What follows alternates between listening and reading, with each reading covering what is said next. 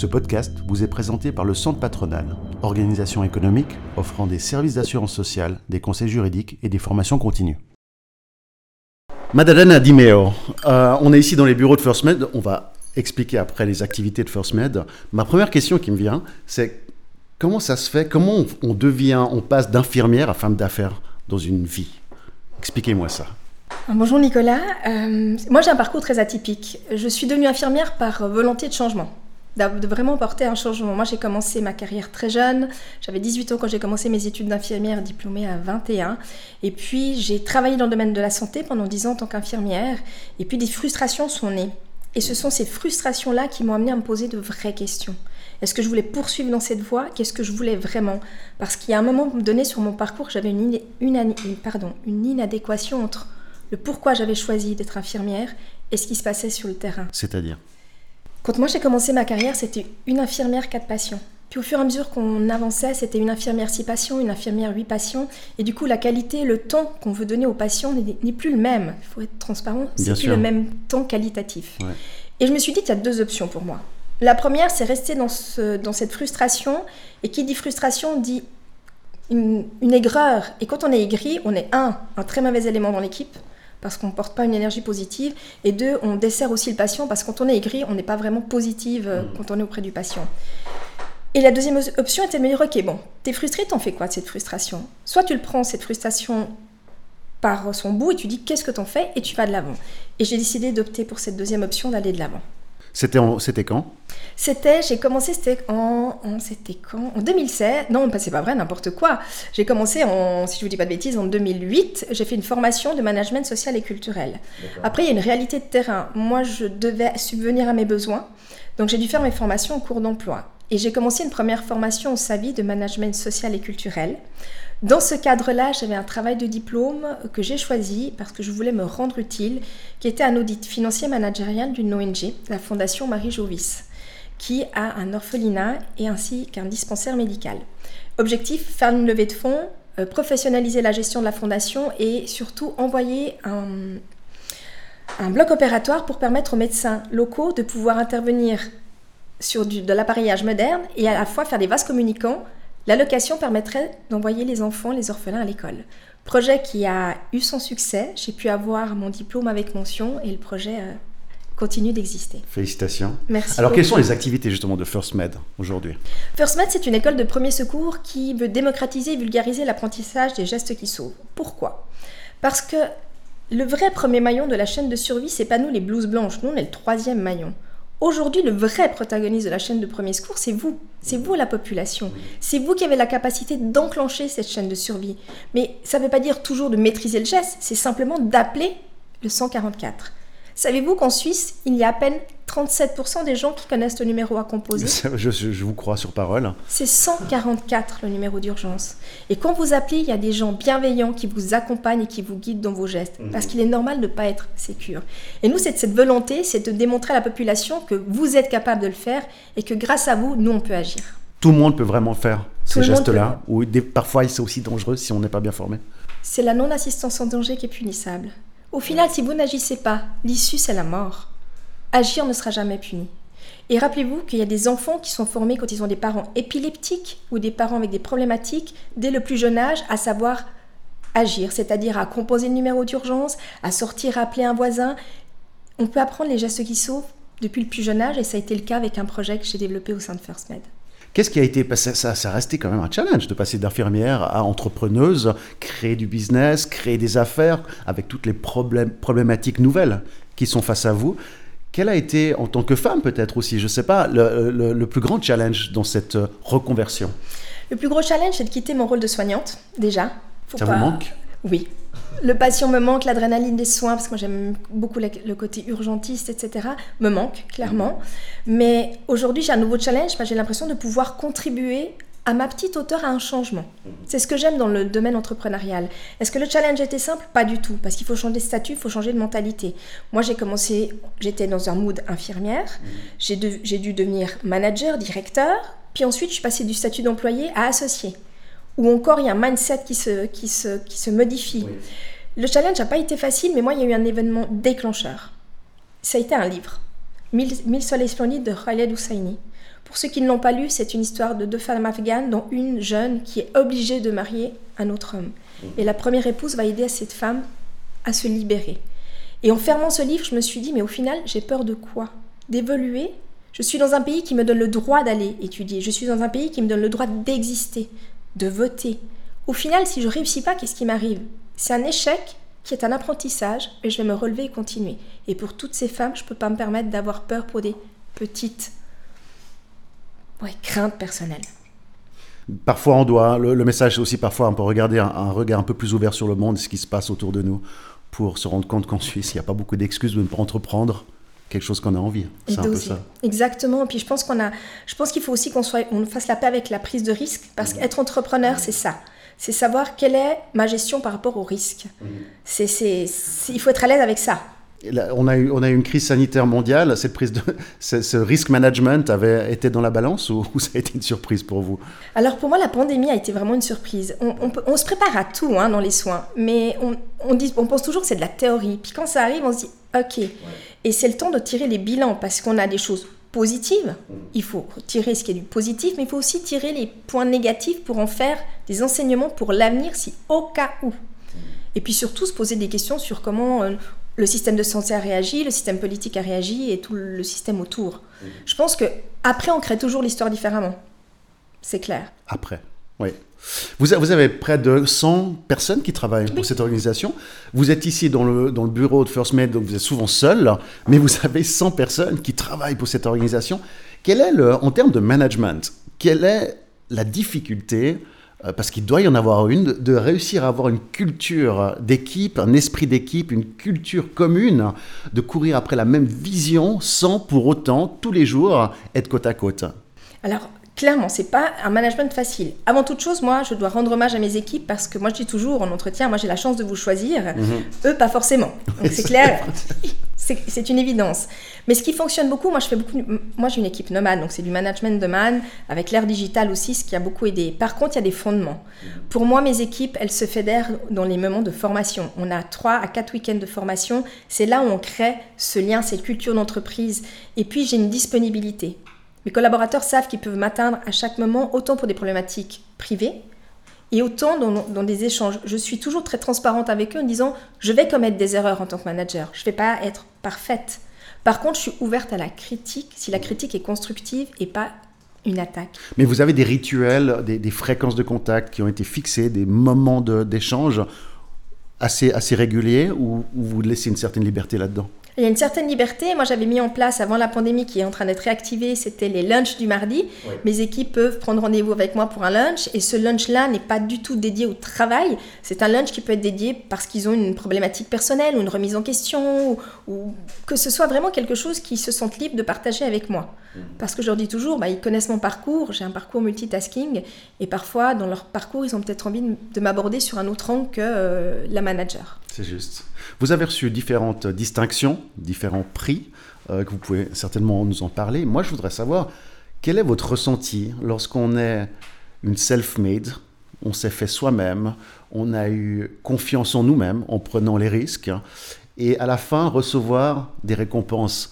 Quelle est cette importance-là, si ça en a une pour vous? Alors, la première pensée va souvent d'abord à mes parents. Moi, je suis une seconda, je suis une fille de parents immigrés italiens, ça fait 45 ans qu'ils sont là. Mes parents ont sacrifié leur vie, quand je dis leur vie affective, parce qu'ils se sont, ils sont partis loin de la famille, partis loin de leur terre. Donc la première pensée va à eux, parce que si aujourd'hui je suis là, c'est parce qu'eux m'ont laissé une chance d'un avenir. Et je l'ai vraiment, la première pensée va toujours pour eux. Et après, je, c'est pas une finalité le prix. Je suis toujours très émue et touchée, mais c'est pour moi une étape en me disant, ok, c'est un élan pour me dire tu peux encore avancer, ce que tu fais n'est pas si faux que ça, va de l'avant. Et ça, pour moi, c'est important. Mais si on, si on fait les choses pour recevoir un prix, ça ne va pas le faire. Mais vous êtes fier aujourd'hui de recevoir ces prix quand même. Clairement, parce qu'à quelque part, il y a une reconnaissance aussi d'un travail qui se fait en sous-marin. Vous parliez de confiance en moi. Ce que vous voyez là, c'est une femme qui semble être confiante, mais si vous saviez le nombre de fois où j'ai douté, le nombre de fois où j'ai quand même été avec la boule au ventre en me disant, bon, bah, de toute façon, tu es, Mad, maintenant tu sautes. Et puis tu construis ton parachute en sautant, quoi. Et c'est ce qui s'est passé. Puis quand, on, ces prix arrivent, comme le cas de l'application, comme le cas du livre avec Henri Dess, Il faut sauver grand-maman, je me dis, ok, euh, donc je suis pas totalement faux et que je contribue un petit peu à un changement. Quel est votre regard sur, sur les gens qui vous ont accompagné euh, d'une manière positive ou négative dans votre vie, mais que vous avez dit on doit faire au bout d'un moment le pas en avant et y aller hein, euh, J'ai envie de parler de soutien, des personnes qui vous ont soutenu ou des organisations qui vous ont soutenu ou non. Euh, est-ce que lorsqu'on veut avancer comme vous l'avez fait, est-ce que le soutien est indispensable? Alors oui et non. Alors, je vais être transparente. le soutien, avant tout, il y a des amis proches, des liens importants qui sont là pour vous récupérer quand ça va pas aussi, et puis ils sont aussi là pour vous booster quand euh, vous êtes sur la piste finale, la ligne droite, tu dis ne lâche rien, vas-y. Mmh. Après, il faut être honnête, quand on est dans ce milieu-là, il y a un cercle d'amis qui se, qui se reconstruit aussi, parce que être entrepreneur, c'est un rythme de vie qui est différent, donc euh, on, priorise aussi les liens qu'on a. Après, par rapport aux institutions, ça n'a pas toujours été facile, il faut être transparent, je n'ai pas eu un parcours euh, tout linéaire, bien au contraire, que ce soit sur le projet digital et autres. J'ai eu des noms, plus qu'on ne le croit, j'ai eu des portes qui ont claqué, et puis c'est dans ces moments-là où on se dit est-ce que je continue ou pas? Et c'est là où on voit si le pourquoi qu'on incarne est assez fort pour outrepasser ces claques. C'est intéressant. Et, parce que lorsqu'on avance, et moi je le sens chez vous, mais comme chez chaque entrepreneur, il y a un mélange de sensibilité, parce que vous suivez une cause, donc il faut être sensible pour ça, et une force gigantesque. Comment est-ce que comment est-ce qu'il est important aujourd'hui de réussir à, contrôler les deux et d'avoir une certaine balance entre la force et la sensibilité qui sont à mon avis deux choses indispensables pour avancer. Oui, quand on est surtout dans l'entrepreneuriat social ou avec un but final, il est nécessaire. Par contre, vous me posez la question de l'équilibre, est-ce que je l'ai aujourd'hui? Pas du tout. D'accord. Il faut être transparent. Euh, pourquoi? Parce que quand on est guidé par des émotions, les émotions parfois sont préjudicables et, me portent préjudice aussi, parce que je suis guidée par mon cœur. Et parfois, il faut juste faire un, un pas en arrière et se dire, ok, ça c'est l'émotion qui parle, maintenant il faut la rationalité, la rationalité de la décision. Et ça, j'arrive maintenant gentiment à trouver un équilibre. Et la force, et, pour moi c'est la chose qui est très importante, on me demande toujours, tu, tu l'apprends où cette force de l'idée des projets ou de te relever malgré un échec? Je ne peux pas vous dire d'où elle vient. Et je, je reviens au pourquoi. Si dedans, dans les tripes, c'est clair, vous vous relevez. Et c'est quelque chose qui est vraiment porté à l'interne. Récemment, je vous ai vu à la télévision. vous pouvez nous en parler? Pourquoi cette, euh, cette activité de, de chroniqueuse? Parce que c'était une magnifique opportunité, un, de me remettre en jeu dans un domaine qui n'est pas du tout le mien. Alors, avant tout, ce n'était pas pour de la médiatisation, parce qu'au final, c'est pas ce qui est le plus important. Ce qui est important, c'est le challenge qu'il y a derrière. Ça me donnait l'opportunité de rencontrer des parcours et des gens formidables que j'aurais pas pu rencontrer. Ça me permettait d'acquérir des compétences nouvelles. Ça me permet aussi de m'ouvrir à des sujets auxquels j'ai pas le temps de m'ouvrir parce que la vie fait que bah, on est dans son quotidien. Et c'est tout ça qui m'a amené à accepter cette aventure de chroniqueuse dans l'émission Entrepreneur. Et à force de sur le plateau de débattre avec des personnes, est-ce qu'il y a certains regards sur certaines thématiques qui ont évolué un peu ou pas? C'est une question très ouverte. Alors, je ne sais pas si ça a évolué, mais je prends l'exemple de la dernière émission qui était le management participatif inclusif. C'est très intéressant de voir combien encore le management inclusif est confondu avec le participatif, combien les choses ne sont pas encore claires en Suisse sur quel vraiment le management inclusif. Et suite à cette émission, j'ai eu beaucoup de retours, euh, euh, que ce soit pour des ressources, que ce soit sur le fait d'avoir amené un regard différent.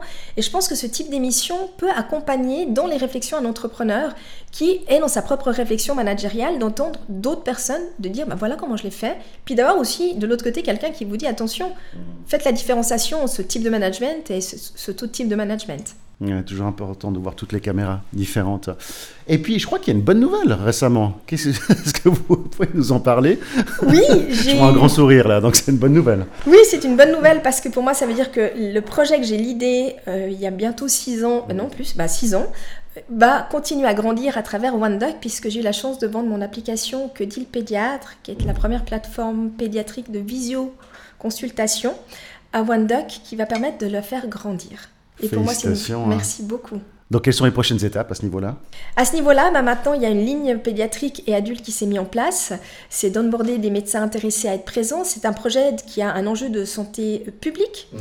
L'objectif, c'est de pouvoir optimiser le flux des patients qui vont aux urgences. Et pas que, c'est de pouvoir amener la première réponse à travers des professionnels, à travers des pédiatres et généralistes, pour guider le patient, pour lui dire est-ce que ça vaut vraiment la peine d'aller jusqu'aux urgences ou bien euh, autant attendre, voir son pédiatre le lendemain ou son généraliste, et euh, ça permet ainsi de fluidifier ou tout du moins de faire un prêtri. OneDoc, pour ceux qui ne connaissent pas, juste pour expliquer un petit peu qui sont, qui sont, parce que la plupart des gens ont découvert OneDoc durant le Covid en prenant rendez-vous, et ils ont découvert OneDoc. Qui sont-ils en, deux mots hein? OneDoc, c'est une équipe de, jeunes entrepreneurs motivés et innovants qui ont lancé la première plateforme de prise de rendez-vous en ligne euh, médicaux et paramédicales. Donc les activités paramédicales aussi sont incluses. D'accord. J'avais une question très générale, mais qui est très intéressante. Euh, est-ce que dans le système, est-ce que au niveau de la santé en Suisse ou dans le monde, on est on est dans un système qui est trop réactif hein, et pas assez proactif sur la santé. Hein. Je m'explique, c'est que souvent on va voir le médecin quand ça va pas, mais qui c'est qui nous a dit qu'il fallait faire plutôt ça pour ne pas aller chez le médecin? Euh, Est-ce que, est que j'ai raison et est-ce que vous avez l'impression, parce que moi j'ai un peu l'impression de constater ça, c'est qu'on est de plus en plus à, à sensibiliser les gens et à être proactif pour anticiper des problèmes plutôt que de les régler alors complètement. Aujourd'hui, la médecine préventive, c'est pas la médecine qu'on va mettre en avant. Bah, pour plein de raisons, parce qu'il y a d'autres problèmes à gérer en amont, donc c'est peut-être moins. Mais clairement, si, si au niveau aussi éducation, on faisait en sorte que le patient devenait devient protagoniste de sa propre santé, c'est des patients qui sauront aussi euh, prendre charge, se prendre en main, c'est-à-dire prendre en charge sa propre santé en, mettant des actes de prévention à la maison, que ce soit sur, dans ce qu'on a dans nos assiettes, euh, notre sédentarité, euh, par rapport à la santé de la femme. Si on éduque une jeune fille à devenir jeune femme à travers tout ce qui est pris en charge au niveau santé, c'est-à-dire l'autopalpation, euh, quand on a un utérus, on a aussi des risques, donc automatiquement, quelles sont les préventions, les contrôles à faire, etc. C'est des enfants, c'est des jeunes adultes qui vont devenir conscients de leur santé. Et pour moi, la médecine préventive est vraiment une clé. Et, est-ce que est-ce que c'est intégré? J'ai aucune idée. Euh, j'ai pas d'enfant, etc. Mais est-ce qu'on est-ce que c'est intégré comme une obligation pédagogique dans les écoles? Non. Malheureusement pas, parce que parce que c'est la même chose. Les programmes scolaires ont, voilà, les, horaires sont tels qu'ils sont. Ils vont mettre clairement euh, la, clé, c'est-à-dire l'objectif clé pour eux, c'est la partie académique.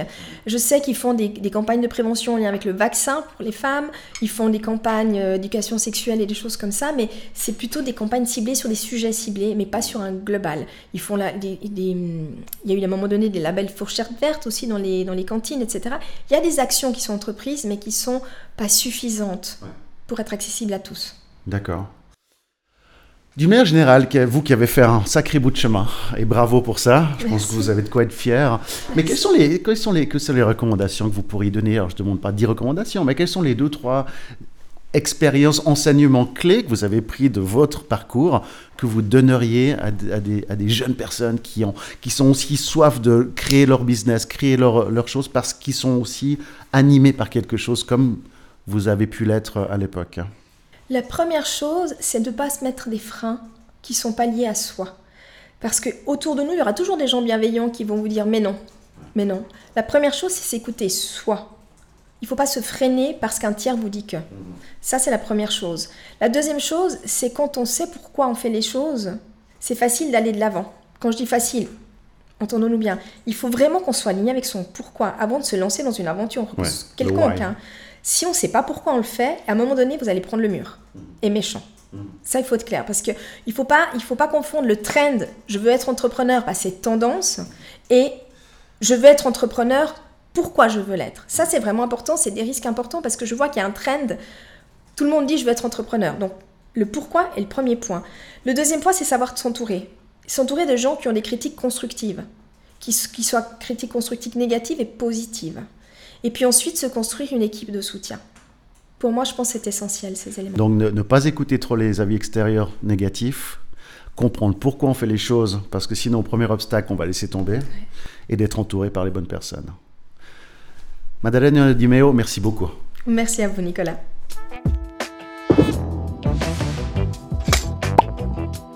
Ce podcast vous a été présenté par le Centre patronal organisation économique offrant des services d'assurance sociale, des conseils juridiques et des formations continues.